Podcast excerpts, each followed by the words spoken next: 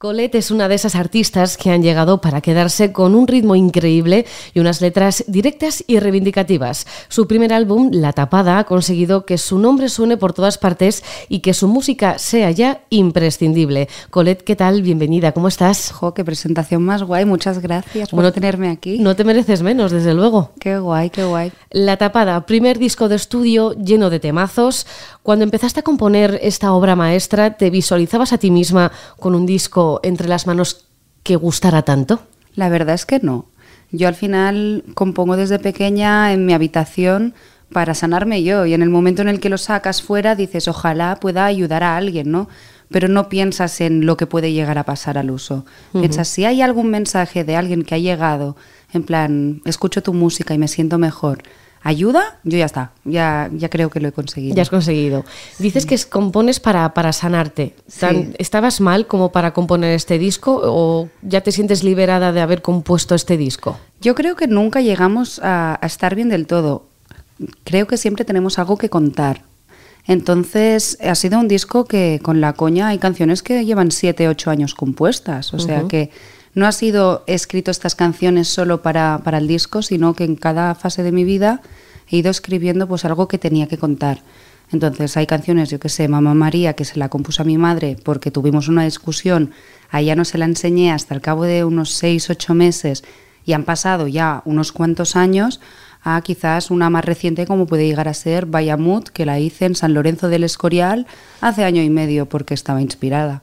O sea que son ocho canciones que, que son un compendio de muchos años de, de, composición. ¿Qué dijo tu madre cuando le cantaste Mamá María? Es que además fue una situación súper random porque yo la tenía grabada en casa, en plan maqueta, y estábamos en un autobús de vuelta de Andorra a Barcelona. Y hubo un atasco brutal, casi seis horas o siete en el bus. Y de repente dije, y si le pongo la canción, es el momento para contárselo. Y se lo puse y se emocionó y claro, ver a mi madre llorando en un autobús, que estábamos atascados. Y, la gente diría, eh, no llores señora, que estamos a punto de llegar y no, no, que no, es, esto por lo que estoy llorando, ¿no? Sí, sí, no, y antes de escribirle una canción a mi madre también se la había escrito a, a mi padre pero como que es de otro rollo, otro mood y yo creo que algún día la, la sacaré también, pero me vino, o sea, me vienen. O sea, que en la tapada eh, te escuchamos cantar a ti de tus vivencias. Sí. Eres tú, 100%. 100%. Y por eso creo que también hay como esta cosa de la tapada, de destapo quién soy yo y soy tal cual y no me vengo con... Las letras son tal cual también, no tienen ningún tipo de florituras o no hay muchísima metáfora son cosas que yo hablo o siento en, en mi día a día. Mm, la tapada, según la RAE, que hemos podido ver en esa maravillosa nota de prensa, es lo que tú tienes en el interior y que al final dejas, eh, dejas expuesto. ¿Te sientes expuesta además con este disco o querías mostrar lo que tú has querido mostrar y has mostrado? Yo estoy muy contenta con lo, lo que he sacado, porque creo que es lo que tenía que contar. Quizás más adelante me quiero meter más a fondo, no lo sé, ¿eh? con la salud mental o hablar de la sociedad o hablar de, yo qué sé, de cómo me levanto por las mañanas. Pero en este caso creo que sí, que, que me he mostrado tal cual soy y estoy contenta con lo que, lo, lo, que he dicho. Sí que obviamente hay canciones que digo favoritas y otras que digo, ¿en qué momento grabaste esta? O sea, que dices, wow, quizás podría haber metido esta otra, ¿no? Uh -huh pero al final todo forma parte de mí. Creo que tarde o temprano lo, lo tengo que contar. Mm. Lo bueno es que últimamente coincidís muchos artistas en esto, ¿no? En, en, que estáis mostrando vuestro día a día, vuestras, vuestra cara A, eh, vuestra cara B, cualquier cara, ¿no? Que abres el diario y sale, sale lo que tiene que salir. No es solo relaciones de amor. Lo hablábamos hace unos días con los chicos de Nunatac y también con Iván Ferreiro, que sí. decía, pues mira, es que me apetecía cantar algo más allá, algo más allá y como comentabas, ¿no? Pues igual mañana quiero escribir sobre la salud mental. Sí. Entonces, al final vosotros los artistas estáis mostrando vuestro, vuestra primera cara y nos hacéis hacer a los, a, a, los que os seguimos, nos hacéis como que estáis más cerca de nosotros, porque sois como más como nosotros, aunque estéis más por encima, porque sí, no, sois artistas. Eso, no, y eso, eso nunca. Y, sí, y eso mola, porque nos gusta, pero es también así, ¿no? Que, que, estamos nosotros abajo, pero que estáis como acercando, acercándoos a, vos, a nosotros. Jo, qué guay. A ver, yo creo que cada, cada vez más la gente es más honesta y, y, es más empática. Y cuando hablas del corazón y de lo que, que, tú sientes, pues puedes ayudar a los demás. Cada uno tiene que tener muy claro el propósito que tiene como en, en la vida, en su día a día, qué le hace feliz, qué no le hace feliz. Y a mí desde pequeña pues me ha salido el ayudar a los demás a ser generosa, a organizar comidas, a compartir vivencias, cuando una amiga o amigo está mal, pues escuchar. Y creo que, que mi música también tiene que ir de esto, de yo he aprendido esto, si a ti te puede servir, pues estupendo, si no te puede servir y te, te gusta igual, pues estupendo también. Pero no, digamos que el propósito que hay detrás a la hora de escribir o de contar algo, yo creo que una no puede ser no honesta, tienes que ser honesta directamente, porque si no estarías hablando de cosas que para ti no existen. Hmm, tiene que haber verdad, ¿no? En cada letra. Totalmente. Esto es como en el mundo actoral. Cuando tú ves a un actor y una actriz, te lo tienes que creer. Y si el personaje no se lo está creyendo, si el actor que está actuando el personaje no se cree quién es, no te lo vas a creer nunca. Entonces al final es, es lo mismo. En mi caso, ya te digo, hablo de esto, pero quizás un día canto una canción de lo bonito que es el sol y no me hace sentir nada, ¿sabes? Y dices, bueno, pues queda graciosa la coña y es una canción que funciona, puede ser. Pero creo que se tiene que mantener esto de que haya peso detrás de una canción, que haya algo que contar ahí, que haya un mensaje. Mm. Y lo que cuentas, además, que tengo una melodía muy especial, porque tú tienes aquí como el retrofuturismo, los años 80. A mí me fascina también la melodía que acompaña cada una de esas canciones, ¿no? Es como muy especial. ¿Qué, qué, pasa por tu cabeza a la hora de, componer también esas melodías y esos ecos que, que hacen que queramos una y otra vez escuchar la canción? Pues es una cosa que no lo sé, que no sé muy bien. Desde muy pequeña me he sentado en el piano y me pongo a inventar. me pongo a crear y cojo el móvil y pongo a grabar y cuando veo que algo funciona o que me emociona a mí, digo, ostras, esto se tiene que quedar. luego cuando lo maqueto en el ordenador, digo, vale. Y si empiezo, por ejemplo, cuando en Federico lo tenía clarísimo que quería que empezara tal cual, casi sin instrumento, y luego hasta el preestribillo no entra toda la parte de percusión son cosas que vas construyendo también en casa y dices, vale, pues esto que quiero provocar aquí. Yo siempre he dicho que un re menor siempre te llega directo al corazón, ¿no? Pues en cada canción tienes que buscar cuál sería este re menor o este momento que, que se te hace repetitivo y el por qué repites mm, las estrofas o por qué repites partes de palabras. Porque al final esto es lo que te define como artista y como canción, la, digamos el tipo en el que compones. Yo no tengo una estructura clara, en plan A, B, B, A, o, ¿sabes? No, no tengo una, una estructura definida al uso. De hecho, como a María me pasó esto, que en el estudio me dijo Estefano, oye Ana, el puente es demasiado largo, y digo, no, el puente se va a quedar tal cual. el puente es como es porque lo he hecho yo y ¿no? no, pero y, tiene toda la razón del mundo, ¿eh? Yo ahora escuchándola digo, ostras, quizás el primer puente sí que lo podríamos haber cambiado, porque el segundo sí que se cortó. Dije, venga, ni para ti ni para mí. Pero mm, yo lo había escrito así y lo quería contar todo. Es que si no hay una parte que se me queda colgada. Entonces, ¿cómo es tu cabeza cuando compone? Porque me estás diciendo que, lo que, esto es una vorágine de ideas que te surgen a ti en tu habitación y que vas componiendo por un día aquí no tienes un método, ¿no? O sea, aquí lo que surge es lo que hemos visto en el, en el disco. Sí, depende del día. De hecho, ansiedad antes se llamaba It Hurts porque hablaba de algo que me dolía mucho y estaba en un taxi cuando la escribí. Entonces me ves a mí escribiendo todo el blog de notas, que justo lo tengo aquí, y ponía It Hurts, bueno, toda lo que me está provocando, y de repente digo, ostras, na, na, na, na. Vale, You Destroy Me, venga. Y empiezo, cojo el móvil y empiezo a grabar así. ¿Y el taxista? ¿Qué está haciendo usted, señorita? Y, y, dije, bueno, salió así. Y de repente se le enseña a mi madre y me dice, Ana, esta canción me encanta, tal, no sé qué, la gente en España no la va a entender porque no se consume tanta música en español, hay en, inglés. Digo, toda la razón del mundo. Tengo que hacerla en castellano, y, lo mezclo. A mí lo que me da ansiedad de esa canción, precisamente ansiedad, es eso, ¿no? Que tienes una melodía muy marcada, tienes una letra, de repente estás cantando en castellano, luego vas a cantar en inglés. Yo, a mí la cabeza de las personas que podéis componer en los dos idiomas, eso sí que me genera ansiedad. O sea, tú también puedes componer, te llega la canción en inglés. En inglés. Siempre. siempre. Yo empecé a componer en inglés. O sea, antes de este disco había grabado dos más que no he sacado nunca porque no estaba muy contenta con lo que había llegado a hacer. ¿Pero tu familia es inglesa? No, pero me crié en Grecia. Pues chica, qué suerte. O sea que vamos a ver. Entonces, tus padres, tú eres catalana. Yo soy catalana. ¿Y te has criado en Grecia? Sí, estuve cuatro años y medio en Grecia. ¿Y hablas griego? Poco. No hay canción en griego. No, te imaginas. Sí, a mí me encantaría. Eh, Soltar un jazz, quizás lo hago algún día, ¿eh? En plan, empezar una canción me has dado una idea, jazz asticanis y, y ya luego... Pero si luego llega. Eurovisión y cantamos en rumano. Ya. O sea, que todos nos vamos, es que no te voy a cantar ahora porque no, yo no canto, ¿vale? Aquí que la que cantar eres tú, pero hombre, si ya tienes ese, lo del griego me fascina. Sí, sí, sí. Hombre, algo podría rescatar sí. del griego. Algún- podría, podría. Algún guiño, pero entonces tú compones en inglés porque la, la música que consumes es, eh, En es inglés. en inglés, ¿no? Consumo mucha música inglesa. ¿Y por qué te lanzas entonces a cantar en castellano? ¿Porque sientes que con esto va a llegar a más gente? Sí. Y porque también hay una cosa de, de contar el- lo que me está pasando aquí en Madrid. O sea, cuando vivía en Londres, estuve también viviendo en Londres y la universidad la hice en Sitges, pero también era inglesa, estaba 24/7 hablando en inglés. Claro. Entonces llegaba a casa y me salía en inglés, como era de esperar. Pero, por ejemplo, de repente me apareció Apetece, que estaba yo en la uni. Entonces voy como mezclando. Sí que es verdad que el sonido cuando canto en inglés me gustó mucho más. Mm. O sea, hay una cosa de, ay, me gusta, de, de decir, me, me gusta cómo suena, me gusta componer en inglés, pero también me gusta mezclar. Incluso en Ansiedad hay una parte que canto en catalán. No, si es que por Y eso te María digo, también. Yo creo que es la canción que más ansiedad me puede producir de decir, ¿pero en qué está cantando? ¿Pero esto qué? Oye, que me parece fascinante. O sea, y la facilidad que tenéis de, de eso, de componer. Y si suenas bien en castellano, pues oye, si cantas todo en inglés, sonarás incluso mejor. Pues mira, maravilla. Tenemos que ir mezclando y a ver, a ver qué sale. Abriendo mercado también, que oye, nunca se sabe. Al Nunca se final, sabe. fíjate, el otro día estuve eh, hablando con María de Juan y eh, no, con Valira Castro me decía, ahora nos vamos a Turquía.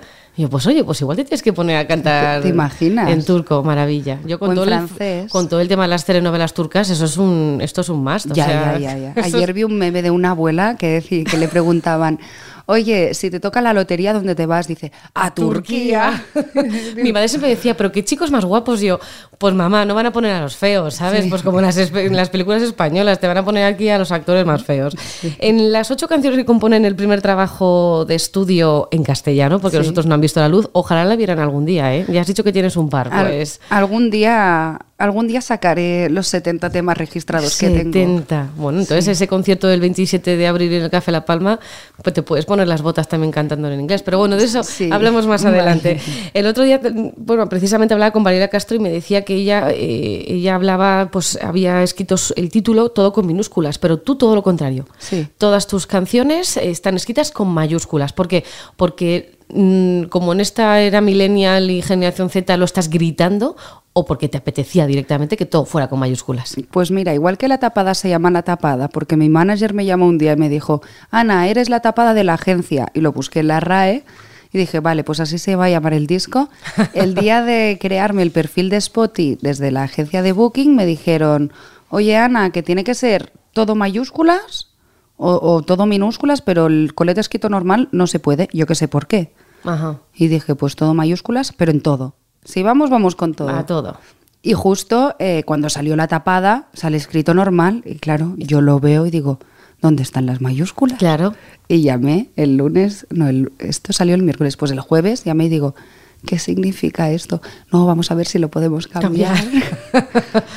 Porque claro, por defecto muchas veces también se ponen las cosas un poco solas, creo. Sí, sí, no, bueno, en cualquier, en cual, si estamos con el gestor de la noticia lo escribes y me, me va a salir el error el momento en que ponga todo en mayúsculas Sí. te lo va, te lo va a corregir o todo en minúsculas Sí. te corrige siempre por defecto. Total, total. O sea que creo que te podría vender la historia de, guau, es que está súper pensado. Pero no, no, esto fue casualidad. Bueno, para adelante. Sí. A mí lo que me parece que está muy pensado son las letras de las canciones. Como dices, estás abierto en canal, eres tú. Y hay una que me fascinó cuando salió Don Federico. La verdad es que me, me pareció un, un temazo. Un temazo que nos hace reflexionar. Que también imagino que, es- que, es- que era tu intención, ¿no? Es que estamos cantando cuando éramos pequeños en el patio del colegio.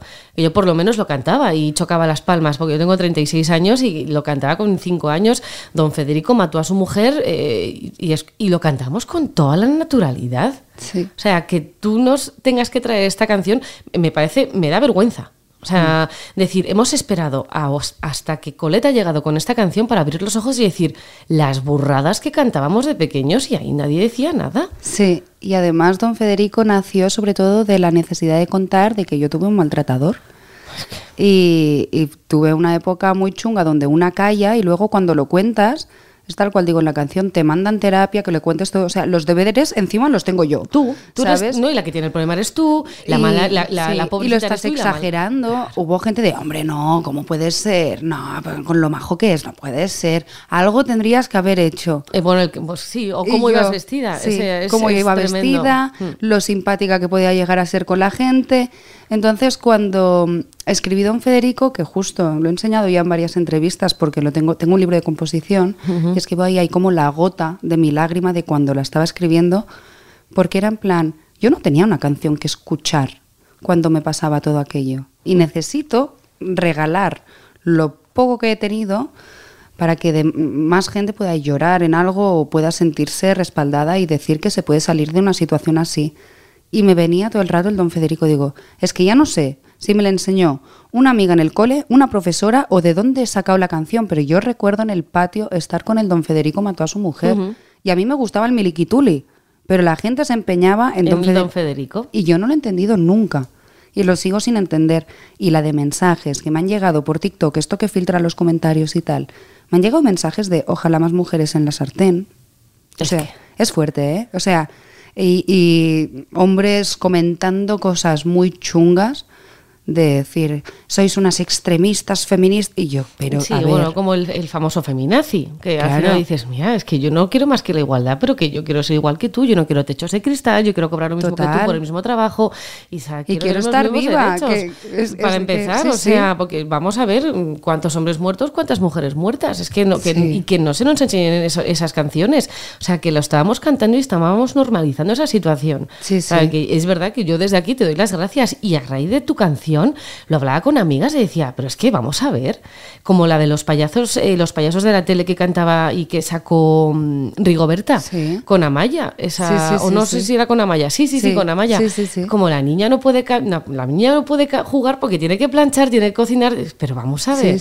Y eso normalizado y en la televisión. Total. Pues oye, gracias a que llegáis con estas cosas y que estás abriendo la mente ya no solo a las generaciones de ahora ni a las nuevas que vienen, sino a anteriores generaciones que lo hemos cantado y lo hemos normalizado. Total. que por mucho, por la juventud que tú tienes, nos estás abriendo los, ojos al resto. A, nuevos y, antiguos. O sea que gracias. No, gracias a ti, Porque es un temazo y yo creo que lo comenté también con las chicas de la trinchera que dije, madre mía, qué maravilla y qué, qué, pena a la vez. Pero mm. qué maravilla que haya gente como tú, como, como Colette, que, que ponga las cartas sobre la mesa y diga, ya está bien, señores. Jo, pues gracias. Sí, sí. Lo que te decía, bueno, lo de llegar a mezclar eh, español, inglés, catalán, nos abres los ojos, la verdad es que tu música era más necesaria de lo que todos igual pensamos o igual de lo que tú también pensabas, ¿no? ¿Tú te das cuenta de la cantidad de ojos que has abierto gracias a, a estas ocho canciones? Pues no, no, no, porque yo siempre he sido muy un bicho raro y siempre desde pequeña se me ha tachado, tanto en el colegio como en muchos sitios, como un bicho raro. Y yo siempre he sido, para mí, soy la persona más normal del mundo.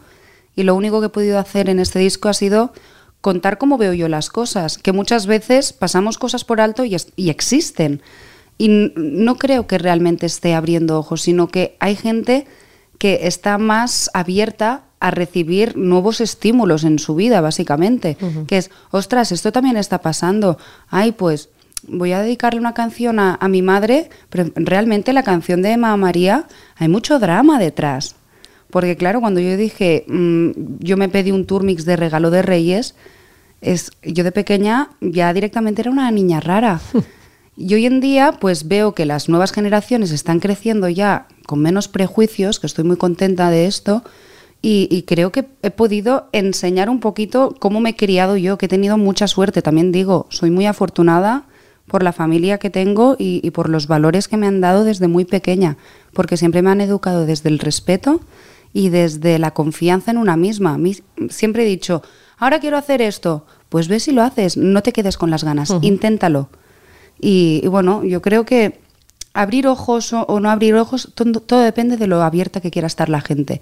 Lo que sí que veo es que hay mucha gente que, está abierta a, a recibirlo, pero sin expectativas, que es lo más importante, no no crearme expectativas y que la gente realmente lo escuche porque le guste. Y, mm. si a alguien le provoca algo, ya está. Yo ya he cumplido mi, como mi deber. Pero, pero este es el objetivo, que la gente se sienta apoyada en algo que pueda escuchar y le sirva de algo, quien lo quiera recibir. Quien lo quiera solo bailar, estupendo también. Que también, se, sea. que también se puede bailar perfectamente, Sí. porque de principio a fin son ocho canciones que te abren los ojos desde mi punto de vista.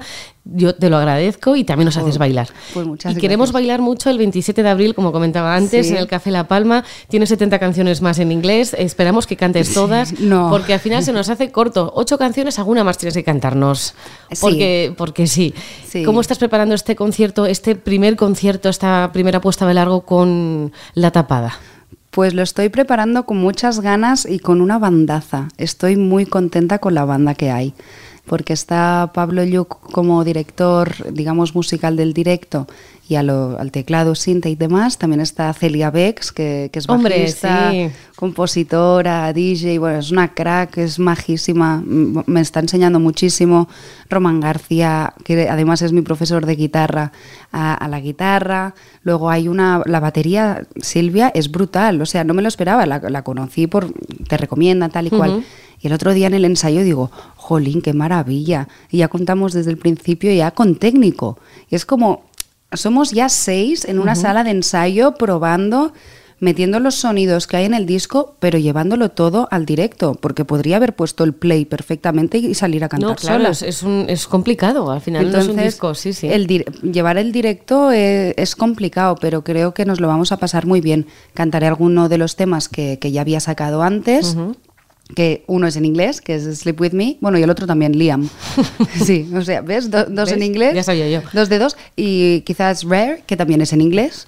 Que justo este grabé el, el videoclip en Finlandia. O sea, Madre mía, o sí. sea, creo que tenemos que hacer otra entrevista otro día sobre dónde has vivido y ¿Dónde? dó- dó- dónde has compuesto y dónde has sido más feliz. Sí, no, no.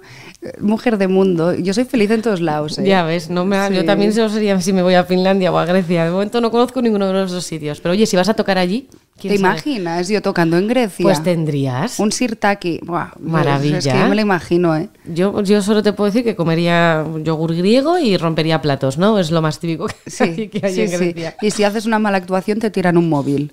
Eh, ¿te- ha, ha llegado a pasar?